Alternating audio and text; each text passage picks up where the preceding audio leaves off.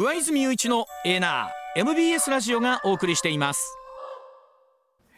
時刻6時まもなく26分になります。ここからは石田英二さんでございます。おはようございます、はい、おはようございます。よろしくお願いします。あのまあ、はい、一般的に年末年始というと、うん、30、31、1、2、3ぐらいなんですけど、もうお役所はもう29日は収まってるんですよね。法律で決まってますね。29日と、あと三が日は仕事をしない。ということは本来29日はお休みでもいいんじゃないですか？元来そうなんですね、うん、それはあの雇用第二種私も言いたいと ところなんです みんな思って。はい、でもあの いわゆるこう年末年始のお手当などというものはどうですか？多くの場合はなぜか30日からなんですね。多くの場合そうですかね。30日と三が日。三5日間か、うん、え？え？えこれ？え？え？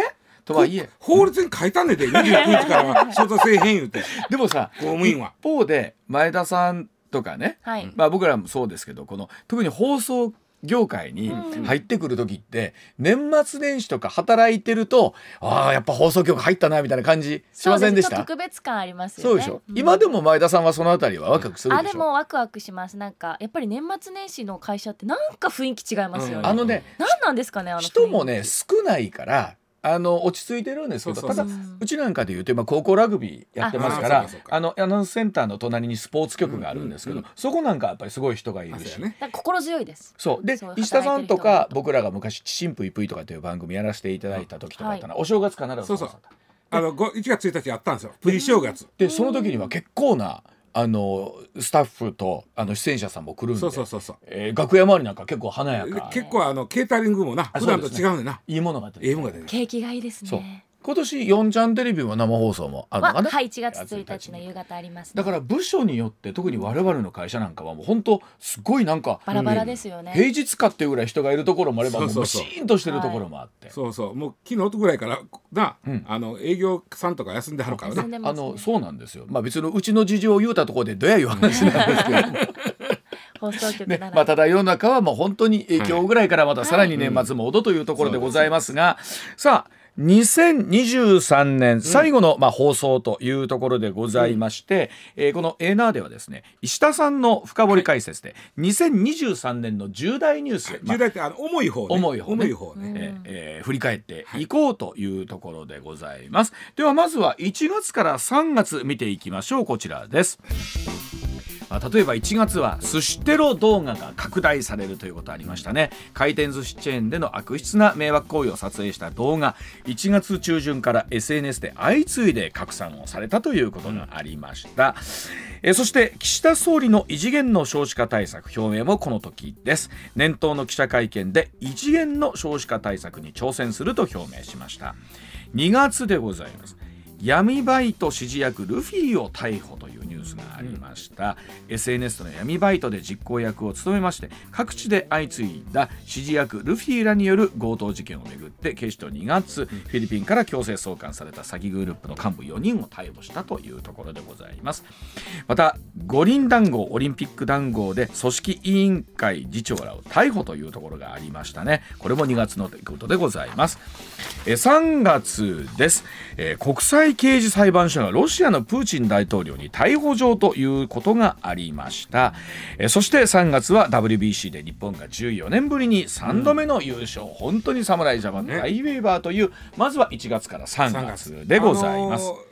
一応まあ尺の関係で各月2個ずつチョイスしてるんですけど、うん、本当はね3つ選びたいとか4つ選びたい月があったんですよね。うん、うん、これあの特にあの例えば車椅子テニスの国枝さんの国民優勝をもらったのも3月ですからね。そう、ねえー、そういうのも、まあ、入れたかったんです。まあ2個ずつ、うん、でうわちゃんこれどれが一番気になりま僕はあのね異次元の少子化対策っていうことなんですけど、まあ、今年1年間、まあ、その少子化とかいうこともよくニュースで取り上げてきたんですけどね、あの異次元の少子化対策って何をもって異次元とするのかっていうのをすごい考えることがあってあの石田さんと、まあ、前田さんとか喋っててもそうなんですけど、うん、改めて思うのは少子化対策ってこれという特効薬があるわけじゃない。世界各国はそこは悩んでるんですね。でもちろん例えば児童手当を、高校卒業まで延長して、まあ、所得制限もなくしましょう、まあ、その代わり今度は控除の部分ちょっと考えていきましょうだったりとか、育休うん、時短勤務というものに対してしっかりと給付をしていきましょう、うん、まあ、この辺り育休とかという制度はもう僕年々ね、うん。いろんな企業が導入されてって、うん。それこそ前田さんが僕ぐらいの年齢になる頃にはあれ育休取らないんですか、うんっていうのがもうでもだんだんそうなってきたね。うん。結構早くそうなってきてるね。ねってくると思います。あのーまあ異次元かどうかは別にしても、うん。あのこ少子化対策というよりも子育て支援なんですよね。そうですねであのこの年末にも出てきましたけど、例えば大学のね、はい。授業無料化みたいな、うん無償化みたいなところで、3人お子さんいるご家庭では、えと考えましょうってあったじゃないですか。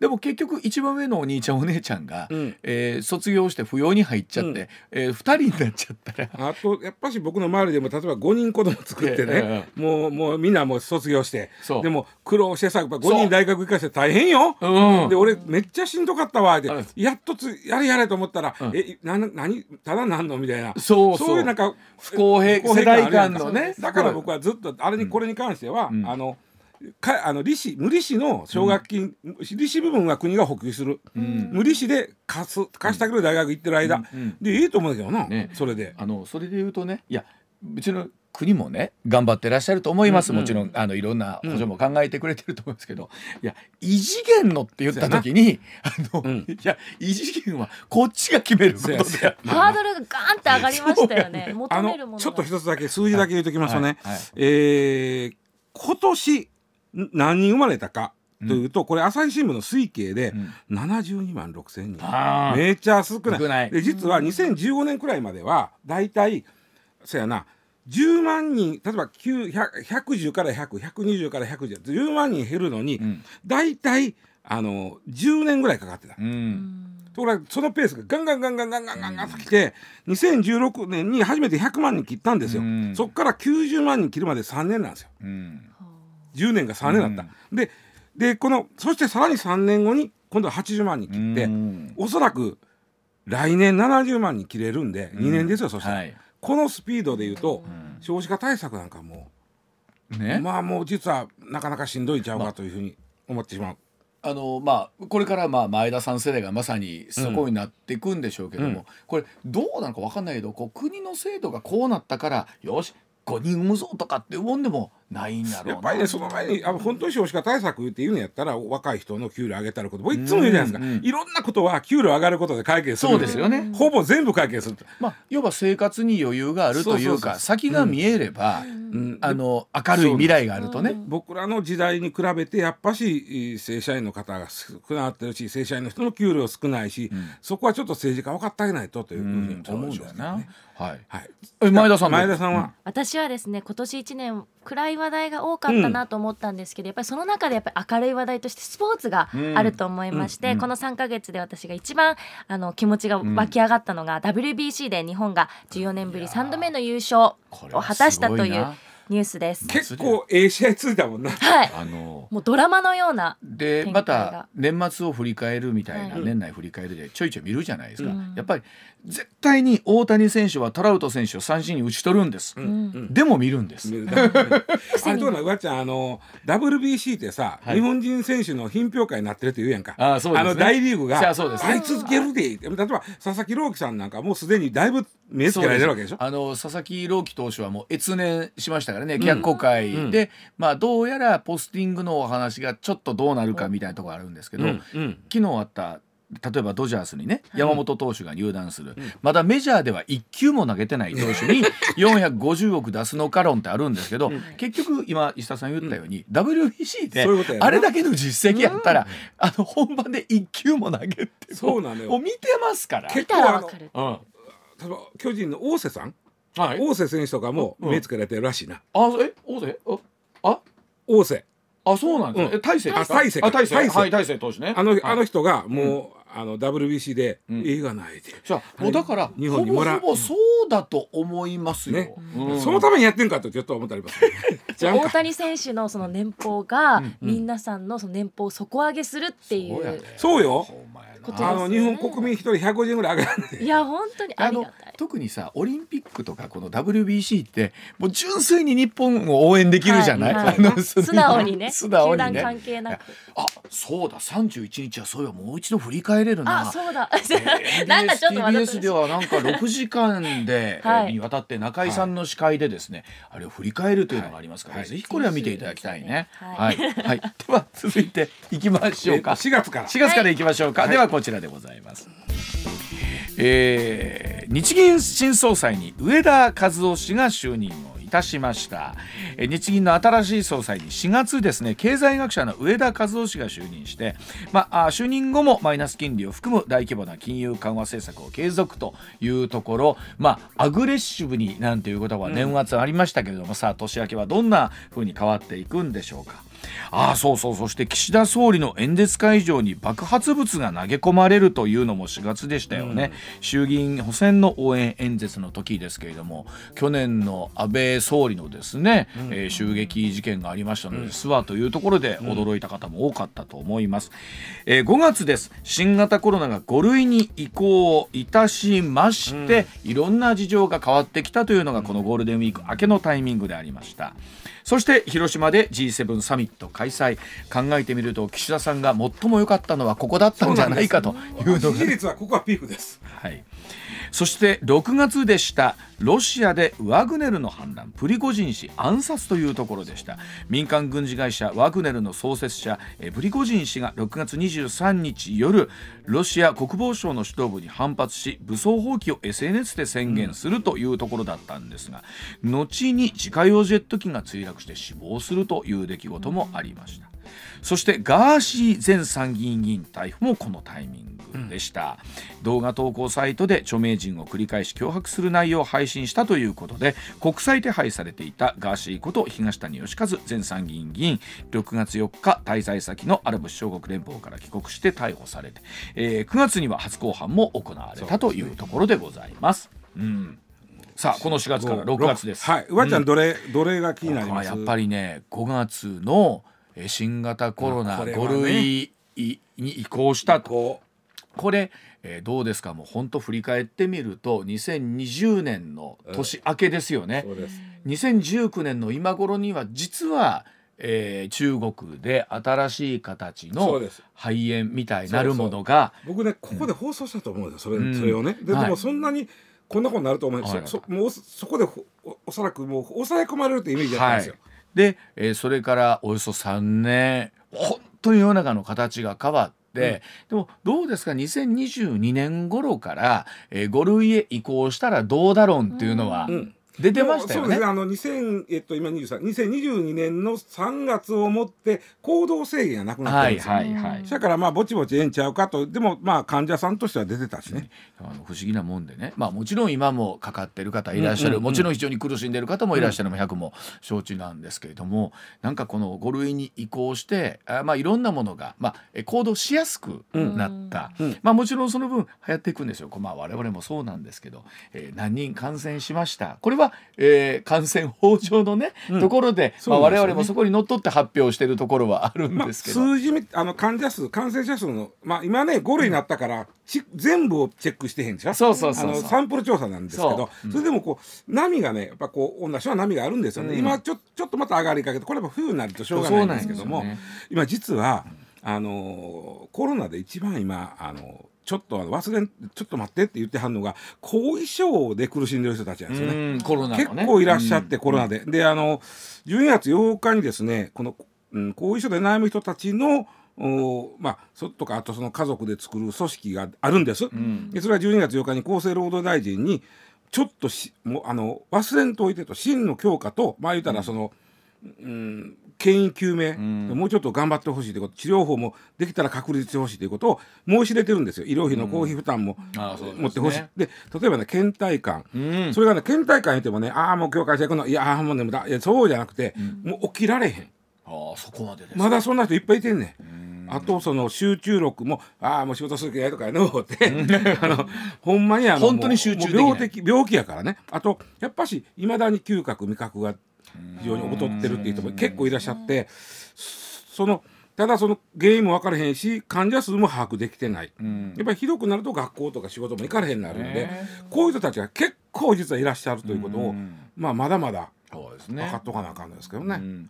まあ、でも本当この年末年始のにぎわいとかを見てね、うん。あのあ本当にこの3年間このお金が全くもって動いてなかったんだっていう、うん。うん。その経済に与えた影響もそうですし、まあ、一方で、えー、3年ぶり4年ぶりに忘年会を、まあうん。あのエナーのメンバーでもやらせていただいたんですけど、うんうんうんやっぱりみんなで飲むのはいいね楽しいなといいね。あとでもね気がついてあれこれいらんかっていないのもあるよな。ありますね。なあ。りますね。うん。あと飲み会が断りやすくなったっていう人も多いですねあそう。そうそう若い世代で。そうそうやろうな、はい。だからマストじゃなくなったっていう、うん。我々この間もちょっとまあ農会的に盛り上がりましたけども、はいはい。もう別に飲み会ええやんっていうのになってるしもっと言うとリモートがこんだけ増えてきて、うん。もうがか NTT さんなんかさうん。基本的に今後もリモートなのよ、うん。ベースは。はいはい、うん。なんまあいざなんかあった時だけじゃあ来てねという。うん。あの一方でやっぱりリモートをやめて出社して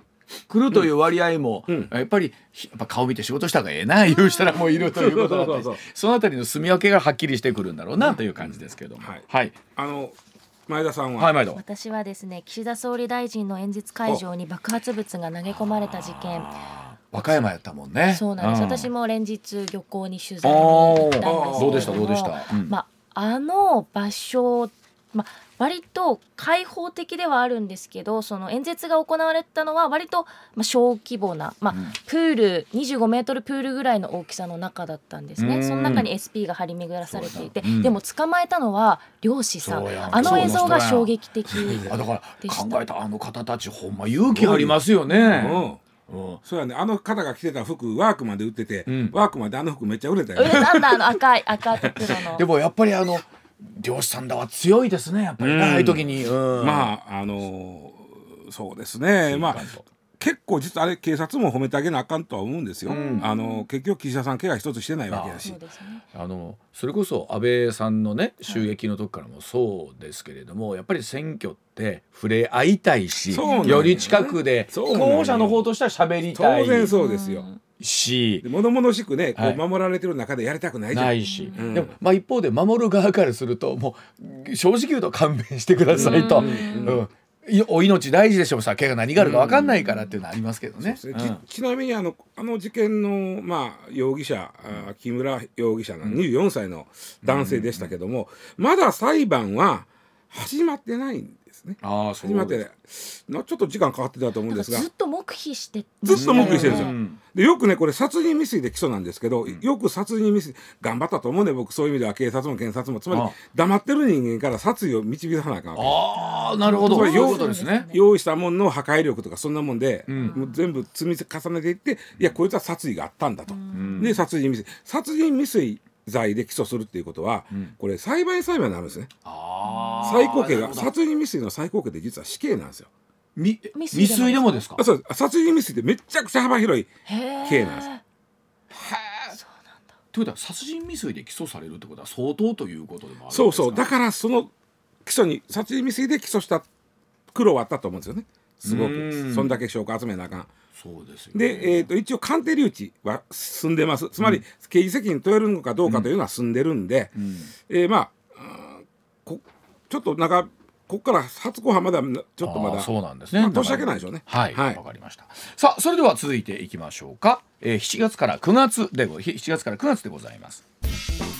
えービッグモーターの保険金の不正請求がありました。中古車販売大手のビッグモーターの従業員が車体を傷つけて修理範囲を広げるなどして自動車保険の保険金を不正請求していたことが分かったのが7月でございました、えーさらに国連安保理が AI をテーマに初会合でございます、えー国連安全保障理事会が7月初めて人工知能 AI をテーマにした会合を開きました。前下さんそれでいうとまさに、えー生成 AI 元年と。2023年はどんな年でしたか？一言って言われたら僕は生成 AI チャット GTP はい。ということですよね。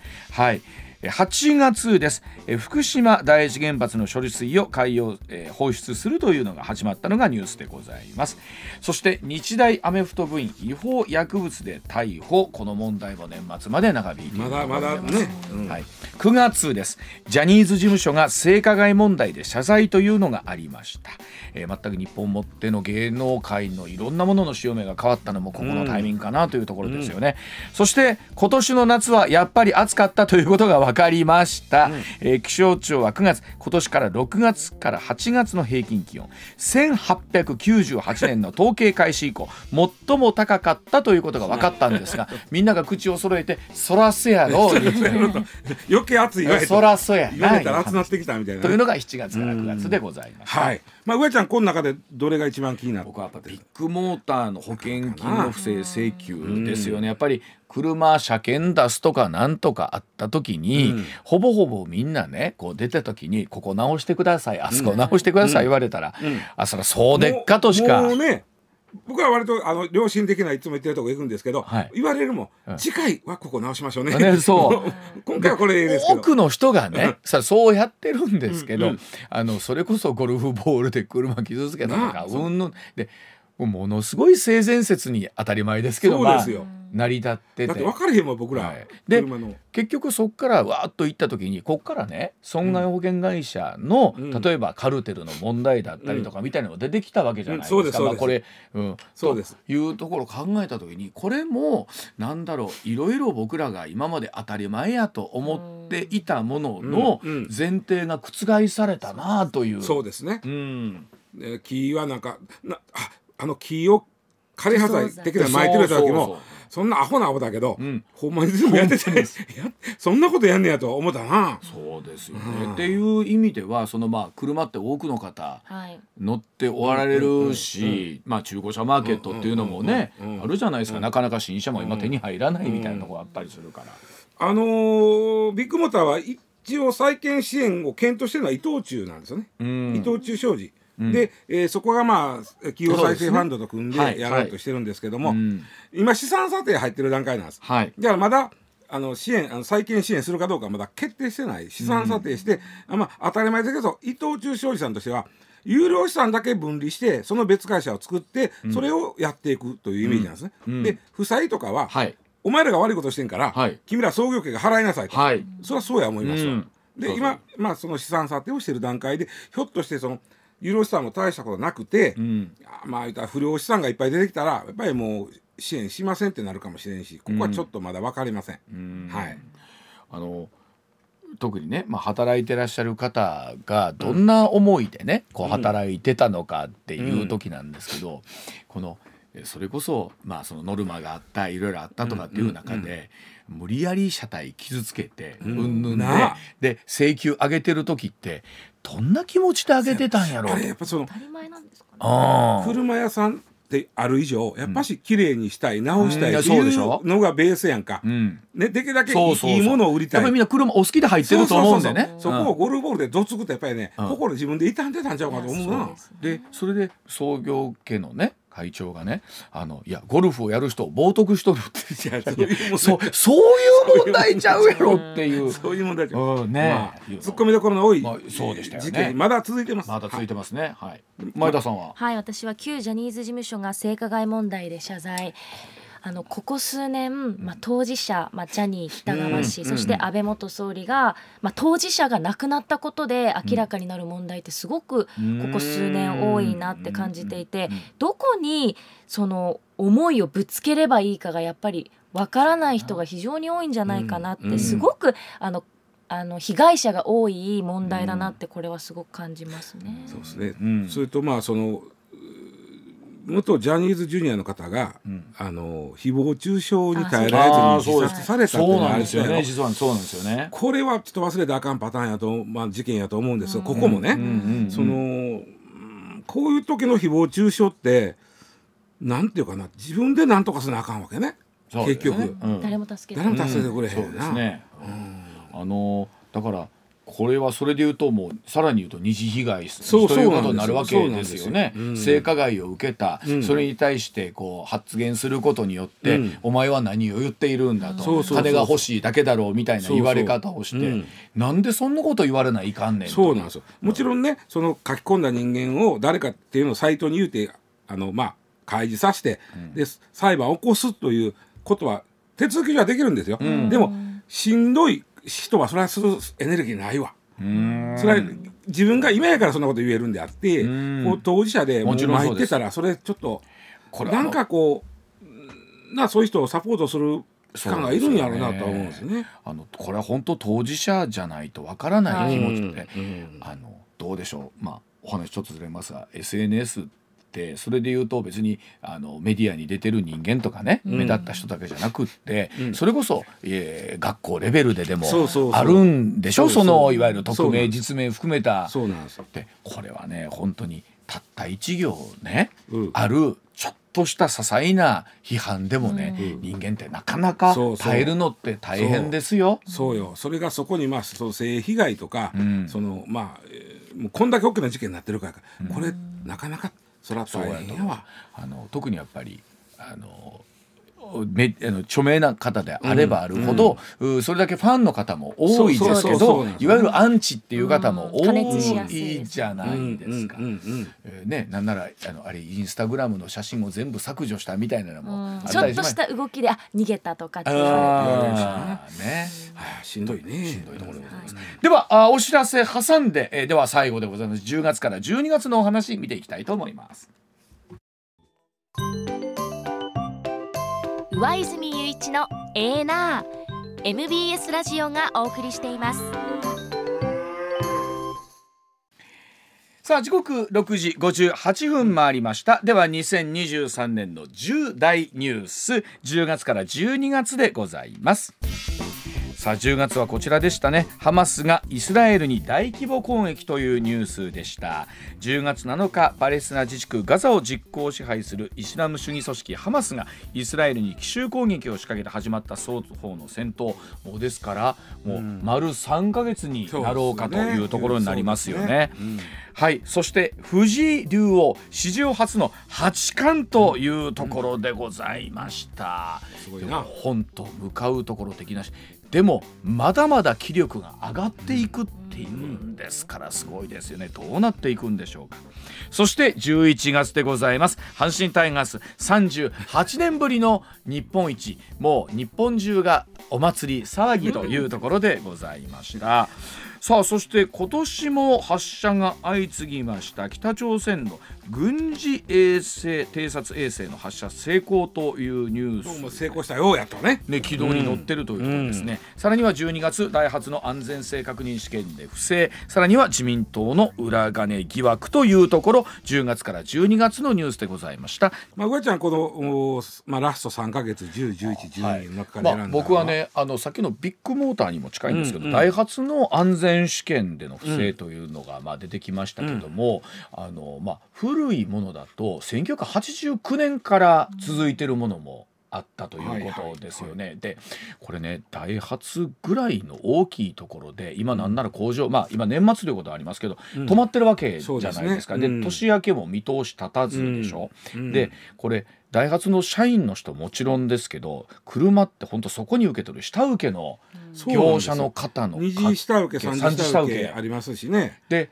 ということを考えた時にこれどこまでね、うん。広がっていくんだっていうところで、うん。特に安全性問題になってきたらこれ、うん。この後事故が起こった時に、うん。じゃあどこまで遡っそうてですよね。保証するんだっていうまところ、ああのうん。大発社長さんはもうあのその後の安全性試験は問題ないんで、うん。あのまあ安心して乗ってください。言うてはるけどどうももですよね。あのでちょっと覚えておいてもらいたい言葉が、まあ皆さんあの車乗る人は車検証を見てもらったら分かるんですけど、型式って書いてあるんですよ。うん。型式。式指定とか型式認証とか言いますけども、それはその uh, 車、何年製のその車には一つには型式をもらう。これはね、ものすごい安全テストをね何べんもすごくあっちこっちぶつけたりなんかいろんな安全試験をやって、合格して初めて国から型式指定というの型式をもらうんです、うんこの型式をもらうって初めて大量生産できる、うん。だからに日本ってさ、ん。なかなかし新しい車のか会社って参入してこないでしょ。ああそうですこれはね型式指定取るのが難しいから、はいはいはい。すっごい設備と、うん。あのまあ、実験装置から何かで、そこをごまかしてたいう話やから、うん。これ型式指定の取り消しっていうことになる可能性があるのよ。これおそらく最大の罰です。うん型式指定をと取り消されると、もうその車は大量生産できない。できないわけです取り直さなあかん。型式指定をね、うんうん問題はその型式で乗ってる人ですよ。はい。そういうことですよね。うん。ね、で理屈から言うとその型式は安全性能が、えー証明されてないということになるわけね、理屈から言うと。そういうことですだからよねほんだら次の車検通るんかというふうにうん。思うじゃん。そうですよね。はいで理屈から言うと通らない。通らないわけですね。通らないです、はい。そりゃそうやよな、はい。でもこの辺りはどうするか2022年がきょ去年、うん日野自動車はがエンジン性能のやっぱり不正問題があって、ん。型式の初の取り消し処分っていうのこれ最近この型式の取り消し処分っていうのは、最近できた最も重い処分なんです、うん。でこれ取り消し処分去年日野自動車が受けてます、うん。でそのトラック乗ってた人が去年じゃあその後どうなったか、うんうん。というと、うん。実は廃車線でええし車検ももう一回受けなあかんということはないです。これはどういうことかというと、あまりにも国民生活への生活がそうでしょう。大あ影響が大きすぎるというん。いうことで、国がまあ言うたら型式は取り消されたけど、その型式の車は、まあ、そのまま乗ってもってええですよといううん。ふうにしたのよ。はい。まあただ新しく生産はできませんでそうそうそうっていことぐらいですよね。だからちょっと気にしてはる人が俺ダイハツの車乗ってて、俺の車見たらあこの型式対象やんとなった時に、はい。はい。どうなんねんってはい。おそらく去年の日野自動車のはい。あのパターンから言うとそのまま乗っといてもらって結構ですと。か、はい、まあそれは国民生活に影響があまりにも大きいあまりにか大きいかもそりゃそうやろ。はい、とはいえあの理屈で言うと安全じゃないですよっていうこと、まあ、だから日野自動車の社あごめんなさい。ダイハツ社長さんは、まあその後やった安全試験は OK なんでって言うはるけど、もやもやするよね。もやもやする。もやもやするよね。そうなんですよね、はい。前田さん、はい。どうでしょう？はい。私は、まあ、今うん。問題になり続けていますけれども、自民党の裏金疑惑で東京地検特捜部が強制捜査うん。うん。あのキックバックはいいんですよね。ただそれを収支報告書に記載しないっていうのが問題、うん。でなぜそれをん。書かないのかっていうのがなもう一番の疑問で、うん。でもやっぱり一般の人からするとってことはやましいことがあるんじゃないかっていうこうなんか不安にもつながるし、はい。もう国民のために働いてほしいのに、うん。なんかそういうお金でこうモヤモヤさせられると本当にこれから誰に期待誰どの国会議員に期待すればいいのかっていう将来がまあ若い世代としてすごく不安だなと思います。あのー全然違う、じ事件だけども、はい。柿沢水戸はい。議員がはい。逮捕されてますよね。ありました。はい。あれはあの、まあ、区区区長選挙に絡んで、うん。うん。えーまあ、地方議員、うんまあ、と東京都のね、うん。地方議員の人にお金を配った買収という権利がかかっとるわけです、うん。今ね。はいうん。でこれとこの今回のこの裏金問題とは全く別の事件だけども、うん。根っこは実は一緒で僕と思ってるんですよ。はい。あのー実はど今前田さんが言うたんなんで収支報告書に書けへん書いたら、裏金や、うん。裏金つまりねこう使いましたと書けばね、ん。全部通る話なんです実は、はい。これは、はい。制作活動費っていうのにしてねうん。入ってきたきました。ほんでこう使いましたと書けばしかも何に使ってもいいのよ。はい、ただしその時に賠償に使いましたとは書かないわけやな、うん。そうですね。そうなると裏金が欲しい、だから実は今回の裏金も買収という言い方おかしいあのね、うん。要は地方の議員さんって持ち代小売代って言いますけど年末年始のお金をねやっぱりちょうだいちょうだいっていう範囲になるんですよ。みんなそれぞれ金がないから、はい。その時にボスその仕切る人間としては分かったほんだこれ一人うん。これ持ち代になって渡す金をうん。言いたい、うん。でそれは収支報告書に書けないから、うんね。だからあのイメージ裏金とかっていうと、有権者に対してね、うん。直接票を買うみたいなイメージだけど、いやそうじゃないと、うん。なんならそこにあの大きな国政選挙の時に手足となって頑張ってくれる地方議員さんの活動費として。それだから柿沢水戸、えーうん。まあ、今田容疑者かうん。の、お事件と別やけど根っこ一緒なん。そういうことやですよね。じゃあお金が必要だったらそのお金が必要な、まあ、法律うん。いくらまでって決めてうん。配配るといううん。か、上げるだから法律あのをうん。なんぼでもいいんですよ、うん。ただ全然今制作活動費っていうお金無税でもらえて、あの無税って党からもらうんですよ個人が、もらって、えーちゃんと収支報告書に書いて、こう使いましたと書きゃ、警察はもうあそれはもう合法ですとなるわけね、でそれが買収で書かれへんからあのどうしても裏金欲しいっていうだけなんですよね。これまああのいろんなありますけど今例えば今回の裏金疑惑でですね今よあの強制捜査がかかってる議員というのは、えーその金額が大きかった人、はい。まあ今一説には4,000万円を超えてるんちゃうか、なその4,000万円の線引きなんやねんっていう話にもなるし、これまあ最終的にはその収支報告書に書かなかった。プラス行き着くところこう脱税みたいなところまで含めてそうなんです。あるわけですよね。今年あの重大ニュースで、あちょっと一月2個やったから入れへんだけど、まあインボイス制度始まるっていうの大きいんですよ10月。そう。でそれですっごいそのまあ個人経営みたいな人が、ん。まあ言うたら少ない中から、ん。こっからもうもうてへんからそっから消費税も納めなあかんとはいはいもちろん。大変やでって言うてる時に、はい。無税で、はい。い、ろんなきね、国から金もうてる人間がやな、はい。無税やでしかもさらにその裏金をこさえてるとなったら、はい。でしかもそれは脱税になるわけや。そうですよね。真面目に払うのやんなるぜ。そこのところで線引かれてそこから後の人はいいですっていう話、もし仮になったらですよ。そうそう。1000万までやってええですよ。じゃあほなじゃあみんな1000万まで1000まで。ええややんからってお話になりますよねうん。理屈とすりゃね。と思ってきたらねまず腹立ってきたわ。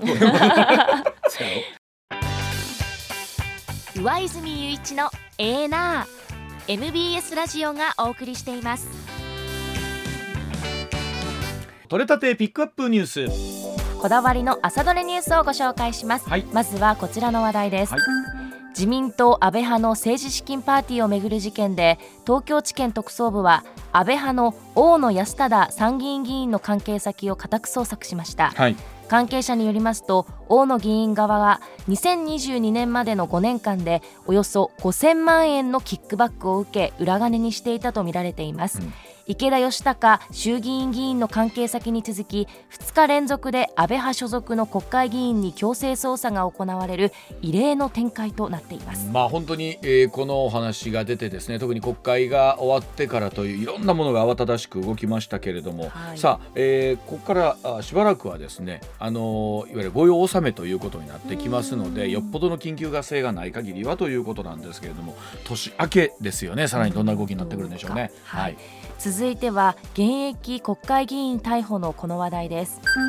東京江東区長選挙をめぐる公職選挙法違反事件で区議会議員に現金を渡したなどとして東京地検特捜部は衆議院議員の柿沢水戸容疑者と秘書4人を逮捕しました。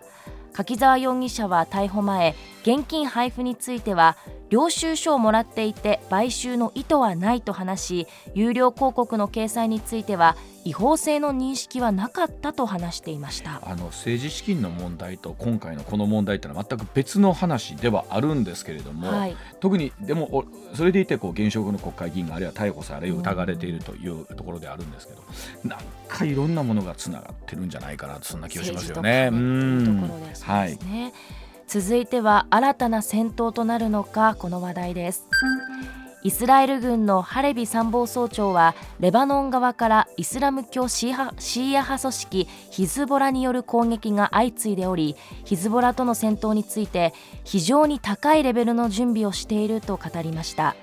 ヒズボラは27日イスラム組織ハマスがイスラエルに攻撃を開始した10月7日以降イスラエル側に最大規模の攻撃を実施したということです。あの1月2日の放送で2024年の世界をというところでこのパレスチナそしてハマスイスラエルの話っていうのはしたんですけれども、まあ、本当に、えーまあ、一つはこのハマス殲滅に向けてイスラエルが攻撃をしていくそこにヒズボラがついてくる。さあ本当にこの辺りですね年が明けてもういうことになると思うんですけれども、えーこれはなかなか終結が見えないところですからね。はい。続いて SNS でも大反響のこちらの話題です。プロ野球オリックスからポスティングシステムでドジャースに移籍した山本由伸選手の入団会見が28日本拠地ドジャースタジアムで行われました。山本選手は会見で今日からは本当の意味で憧れるのをやめなければいけませんと、うん。大谷翔平大谷翔平選手が口にした憧れるのをやめましょうを引用しましたが、言葉を詰まらせてしまい一番いいところで噛みましたと苦笑いでした。可愛らしいですね。あの通訳の方が今回、まああの臨時でということで、あの一平通訳が水原一平さんが通訳をなさるということはどうやらないそうで、うん。今別の方を探しているということなんですけど、あのこれで言うとほら通訳っていう仕事にこれほどスポットライトが当たったまさに。年もなかっただろうな。あなのうん。通訳とあとあのシェフ？あ選手につきたいシェフで一緒にアメリカに渡りたいとかっていう夢を持つ人あがなんか増えてくるんじゃないかなな。と思います。この話題を聞いて、うん。はい。続いては年末年始の風物詩となるこちらの話題です。東海道山陽新幹線のぞみは28日年末年始の帰省ラッシュに合わせて自由席を取りやめ、うん。全席指定席での運行が始まりました、は JR 東海によりますと東海道新幹線の混雑のピークは下りが今日29日、うん。上りが1月3日になっています、はい。今後春の大型連休やお盆も全席指定席となる予定です。あのまあ最初はしばらくねあの混乱というか、はい。あの戸惑う方あそうだしてないんだみたいな方もいらっしゃるかもしれませんが特にまあこの年末年始のラッシュお盆というのはこれが定着していくんでしょうね。はい、うん。続いても年末ならではのこちらの話題です。28日女優の足立由美さんがインスタグラムを更新し2014年に結婚した夫で写真家の桑島智樹さんとの離婚を発表しました。足立さんは10年という時間を共に過ごしてこられたことにとても感謝していますし、うん。私たちの写真は変化を重ねながら今後も続いていきますと思いを綴りました。あのやっぱりどうなんでしょうね。年末に向けて一つ、まあ、いろんなものを整理しておきたい、うん。えーという思いというのは人間の中にきっとあって、はい。ですからこの年末というのはあのお幸せなこと、うん。そしてこういったお別れもともに増えてくるんでしょうね。そうですね、はい。そして年始は結婚発表があるかもしれない。増えてくるんでしょうな、ね一体誰なんでしょうな、ね。今年はな。ちょっとそこはちょっとワクワクしますよね、はいはい。うん。はい。最後はこの話題です。2023年は死刑が執行されないことが28日確定されました。刑事収容施設法は12月29日以降には死刑を執行しないと定めています。年間を通じて執行がないのは2020年以来3年ぶりです、法務省と最高裁によりますと死刑判決が確定し執行されていない死刑囚は107人になる見通しです。特にあの広島サミットがあった前後というのはやっぱり各国の国際事情に配慮してというところ、そして法務大臣の交代もありました、えーそのあたりが重なって今年は執行なかったということなんですが、まあ、一方で法務大臣の職務としてそこに捺印をするというところがありますので、まあ、このあたりの法律との整合性みたいなところをどう考えるかでしょうね。MBS ラジオ上泉雄一のエーナーでは皆さんからのメッセージを募集中です。ニュースについてのご意見暮らしの中で感じたことなど送ってください。メールは uwa.mbs1179.com X は「ハッシュタグエーナー」をつけてポストしてください。